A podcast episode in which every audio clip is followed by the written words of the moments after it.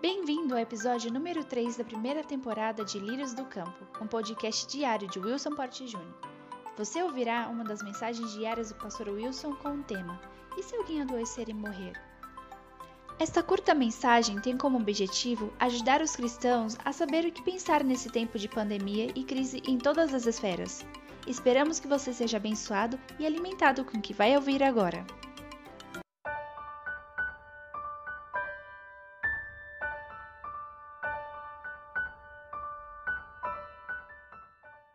Ontem nós pensamos um pouco a respeito da falta do pão, a falta da comida. E se tudo vier a faltar e nós não soubermos mais com que alimentar a nossa família. Mas hoje eu quero refletir com vocês: e se alguém adoecer e nós viermos a enfrentar a morte na nossa própria família?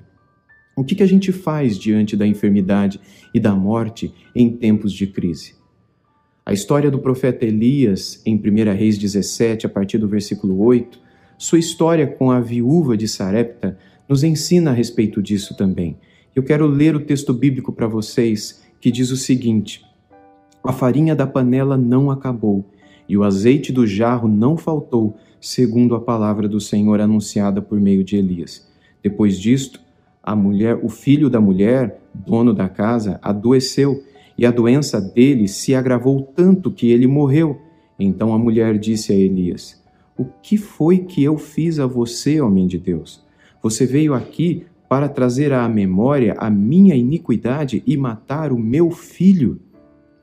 Veja, em momentos de crise como este que estamos vivendo, como aquele que Elias e a viúva em Sarepta viveram, em que a nação toda de Israel viveu, certamente por conta da maldade do seu líder, dos seus líderes, certamente por causa da maldade na religião, a maldade nas ideologias, na prática, na imoralidade, na violência que estavam reinantes no meio do povo de Israel. E por causa daquilo, eles viveram uma crise terrível.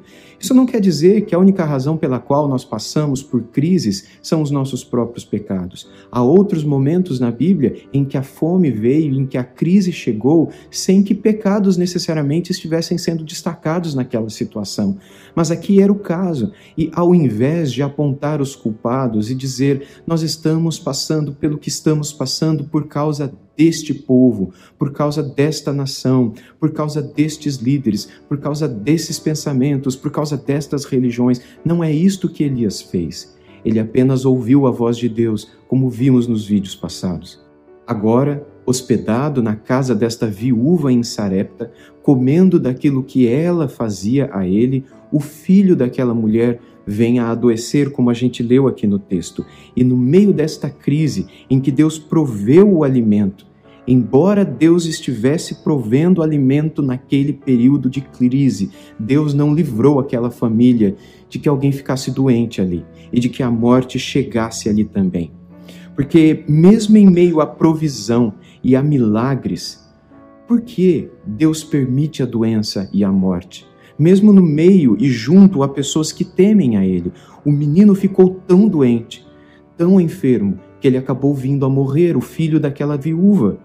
E nessa hora, a mãe, que já havia perdido o marido, que já vivia angustiada por conta de um sofrimento antigo e agora vê o seu filho morrer também, como ela agiu. Ela para para pensar nos pecados dela e ela questiona o profeta sobre o porquê que aquilo aconteceu, o que é que ela fez.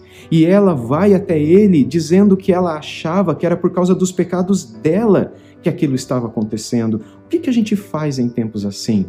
Primeira coisa que temos aprendido nestes vídeos é não questionarmos nada nem ninguém. Nós não devemos questionar. Mas o que, que a gente deve fazer? O que ela deveria fazer? Mais uma vez, a palavra é silêncio. Confiança que há um Deus soberano que nunca deixa de cuidar daqueles que pertencem a Ele. Ela não estava entendendo o que estava acontecendo e não foi errado que ela naturalmente achasse que a culpa fosse dela, do filho ter adoecido e morrido que a culpa talvez fosse de outros, ela não diz que a culpa é de ninguém, ela apenas diz que são as iniquidades dela que foram reveladas e que trouxeram o filho dela à morte. mas ela não deveria nem ter feito aquilo, mas apenas confiado no Senhor. Ela se precipitou em conclusões erradas. E o que a gente aprende nesse texto? Que nós também devemos tomar cuidado com conclusões precipitadas em tempos de crise e em tempos de aflição. Aquela mulher estava para ver o que Deus faria. Será que Deus seria poderoso para trazer de volta à vida o filho dela? Como a gente tem visto, tempos de crise são tempos que nos chamam ao silêncio e à reflexão. E se alguém adoecer na sua casa? E se alguém vier a morrer? A gente está livre disso? Eu estou livre? Você está livre disso? E se? Saibamos que Deus continua no controle. E nós não temos o que temer se cremos que Deus está conosco e que Ele é o nosso Deus. O mesmo Deus que permite a crise é o Deus que provê o sustento. E o mesmo Deus que provê o sustento e o pão e o azeite é o Deus que permite a doença. É o Deus que permite a morte, mas também é o Deus que nos promete a ressurreição e a vida eterna. É o mesmo Deus que promete a ressurreição, seja nesta vida, seja na vida eterna, na vida vindoura. A morte não é o fim. O sofrimento não é o fim. A crise não é um fim. Todos estes são meios através dos quais nós podemos aprender mais sobre a graça e sobre a grandeza de Deus. Tudo o que devemos fazer é voltarmos para a palavra, a palavra, abrir a palavra, ler a palavra, abraçar a palavra, receber, nos alimentarmos dela. E, uma vez conhecendo as palavras e as orientações de Deus, confiarmos nela, porque este tempo há de passar. A morte não é um fim, a enfermidade não é um fim, a crise não é um fim, a pandemia não é um fim. Para nós cristãos, não há mais um fim. A morte foi vencida. Na morte de Cristo, a morte morreu. Para nós foi prometida não somente vida abundante, mas vida eterna também. Apenas silencie, busque a palavra e confie. Esse tempo vai passar.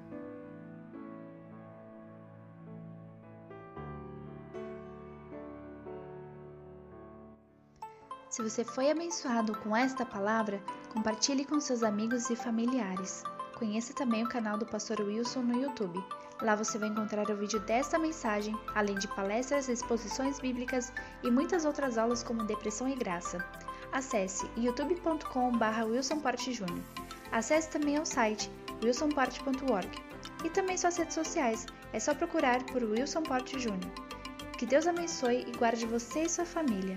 Tenha um bom dia!